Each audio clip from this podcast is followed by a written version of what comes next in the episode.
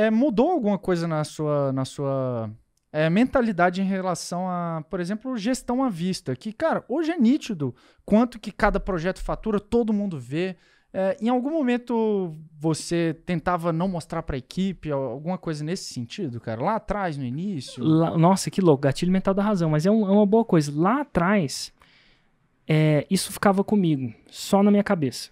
Né? Então, o Érico, como gestor da empresa, sabia quando cada projeto faturava, quando que gastava mais, que, que não gastava. Afinal, eu pagava a conta. Eu, do mesmo jeito, você sabe quanto você paga de aluguel, ou, ou de IPTU, ou condomínio, se você não tem aluguel, ou alguma coisa do tipo, pelo seu carro. É, só que é o seguinte, se isso só fica presente para mim, se só eu sei, só eu vou poder tendencialmente ter ideias para melhorar aquilo. A gente não tem como melhorar aquilo que a gente não vê. E como os números era uma coisa que só eu, ou eu, ou talvez o Hugo tivesse presente, como é que eu poderia esperar que eles viessem com ideias para melhorar os números se eles não sabem os números? Então, desde então, isso aí, de novo, não foi uma sacada. Chegou uma parte do meu crescimento que eu contratei uma consultora mesmo. E ela me ensina a ser um CEO. E, parte disso é dividir resultado. Então não tem como as pessoas procurarem fazer crescer a empresa se elas não sabem, se elas estão operando num quarto escuro. Como é que é um quarto escuro? Um quarto escuro você entra lá, às vezes você tropeça numa, numa, numa mesa, numa cadeira, mas só eu vi a posição das coisas. E eu ainda ficava su surpreso, só eu vi isso com ideias. Só eu vinha com ideias. Falei, mas como é que esse povo não vê ideias? Porque era tão, a, a, maldição do conhecimento era tão grande que eu achava que as pessoas soubessem disso. Né? Não é impossível deduzir a parada, não. Mas também não é fácil. Então, hoje em dia, a gente tem televisões aqui na ignição. A gente começou com. Quando isso ficou claro, a gente começou com cartazes. Depois mudou para. Inclusive, está ah, instalando umas 9, 10, umas 11 televisões onde esses resultados ficam presentes para todo mundo. Porque aí eles veem onde estão as posições das peças. A ignição passou, parou de ser um quarto escuro. Então eles têm o mesmo acesso que de informação que eu tenho.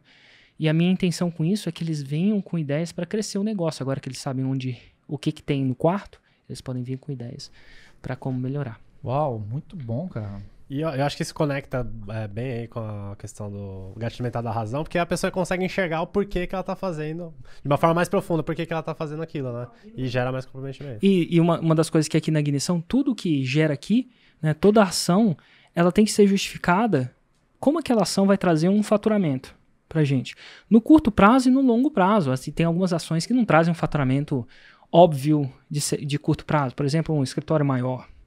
Mas elas começam a procurar justificar aquilo. Ah, eu quero viajar para o exterior. Ótimo. Beleza. Não é simplesmente eu quero. É como isso vai gerar. Isso vai ajudar a bater a meta que a gente estipulou. Então, e a meta geralmente ela vai ela vai acabar no faturamento, porque a gente está no negócio, né? Que é uma troca de valor, prestação de um serviço ou um produto através em troca de dinheiro. Então eles aprendem a pensar, ah, que interessante, não é simplesmente é, eu, eu posso ter tudo que eu quero, desde que eu consiga justificar para o Érico alguma coisa que justifique um crescimento, né? Então a gente tá, uma das coisas da ignição, a gente está atrás de crescimento. Por isso que eu voltei para o Brasil, por isso que eu estou criando um time. Eu não queria uma boutique, eu podia ter ficado com a minha boutique, vivendo no exterior, aquela coisa toda mas eu escolhi crescimento. Então, hoje, um dos nossos valores é crescimento. Então, desde que a gente consiga justificar aquilo como crescimento, tá valendo. E gatilho mental é uma, uma ferramenta de influência. Né? Eu vou justificar para você uhum. tal que você consiga entender e você faça uma ação que me beneficie. É, é o Érico usando gatilho mental para tentar influenciar você. Mas é muito massa do gatilho mental que é, eu adoro quando a pessoa usa o gatilho mental comigo. Então, é, eu estou cada vez mais treinando, né, criando um hábito da, da galera que colabora aqui na ignição digital, delas usarem gatilhos mentais para mim. Porque isso facilita muito a minha decisão. Porque se, no gatilho mental, a razão não surge do nada. A razão tem que ser real. A razão não pode ser inventada, né? Não dá para a gente jogar gatilho mental sem, sem integridade. Então, às vezes, eles podem ver que, às vezes, uma decisão, uma ideia deles não é uma ideia mais ideal. Ou ele vê aquela ideia que não necessariamente estava de lado, é uma ideia muito massa.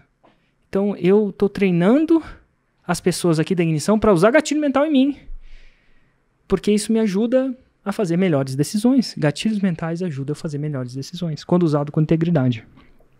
Excelente. E, e você acha que as pessoas às vezes esquecem o gatilho mental da razão? Você acha que esquece a preguiça de usar? Elas não têm um hábito. Não então, um hábito. então a gente faz as coisas, a gente, a gente executa, todas as nossas ações são, são feitas basicamente por três motivos: sobrevivência ou instinto. Você come porque você quer sobreviver, você faz sexo porque você quer reproduzir.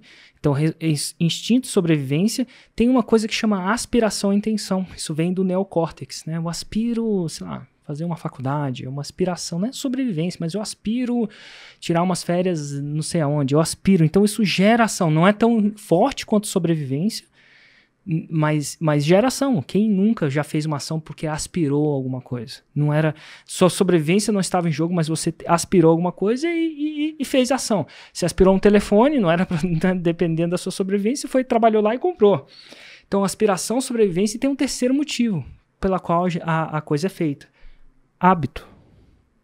Hábito. Muita gente come a unha não é por instinto de sobrevivência ou por aspiração, é porque ele criou um hábito. Eu medito todo dia, não é porque eu aspiro. No começo eu comecei com aspiração, mas hoje eu medito por hábito.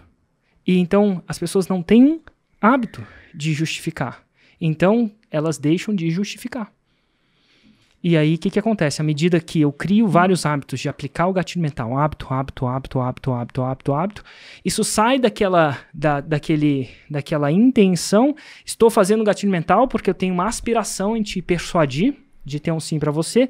Começou com isso, de repente você não consegue mais parar. Pelo hábito, você chega e, e aplica. Então aí é difícil até de parar. Então hoje, Érico, não aplica nenhum gatilho mental. Difícil para mim. São nove anos ou alguma coisa do tipo aplicando, procurando aplicar. Mas lá, nove anos atrás, eu aplicava? De repente aplicava intuitivamente, mas muito pouco. E quando você não justifica, você não dá razão pra alguma coisa, o que, que você tende a perder? Nada. é- é- você tende a perder a, a probabilidade de você ter um sim é menor. A fila do Xerox entrou lá, a sua probabilidade era 60%, com a justificativa naquele exemplo, né? Com a justificativa ruim. Mesmo ruim. ruim foi para 90%, com a justificativa boa 95%. Então que você está jogando num jogo de porcentagem, não um jogo de certeza. Então cada justificativa vai ser um jogo de porcentagens. Agora, empilhamento de justificativa aumenta ainda mais. Então se eu te der uma justificativa para você fazer uma ação, bom, se eu te der 300 justificativas, eu vou empilhando aquela coisa. Quer dizer que eu vou ter sempre o 100%? Não. Eu posso dar qualquer justificativa para minha mãe para empreender. Até hoje ela acha que eu devo prestar concurso pro Senado. História real. Então, assim, Achei não é. que você ia fazer a vozinha, cara. Ah, meu filho. Mas assim, então não é um jogo de certezas, é um jogo de probabilidades. Então você está aumentando a probabilidade ao aplicar os gatilhos. Desde que você entenda que é um jogo de probabilidades. É como se fosse uma rifa. Imagina que você tem um ticket para rifa. Ótimo. Quer dizer que você vai ganhar a rifa? Im- Improvável. Mas é possível? Sim, é possível. Agora imagina que você compre 10 tickets para rifa. Opa! Você vai ganhar a rifa? Ainda improvável. Mas é possível? É mais possível que um. Agora imagina que você tenha mil tickets para rifa. E cada ticket desse é um gatilho que você está aplicando. É um gatilho diferente ou várias vezes o mesmo gatilho. Então você tem que imaginar que você está comprando bilhetes para essa rifa. E aí, cada vez mais, você vai ter mais probabilidade. É certeza? Não, é probabilidade. Mas quanto mais tickets você comprar, mais rápido. Agora, pode ser uma pessoa que não tem gatilho nenhum e ganha a rifa, não é? É. Improvável, mas a gente está jogando com um jogo de probabilidade.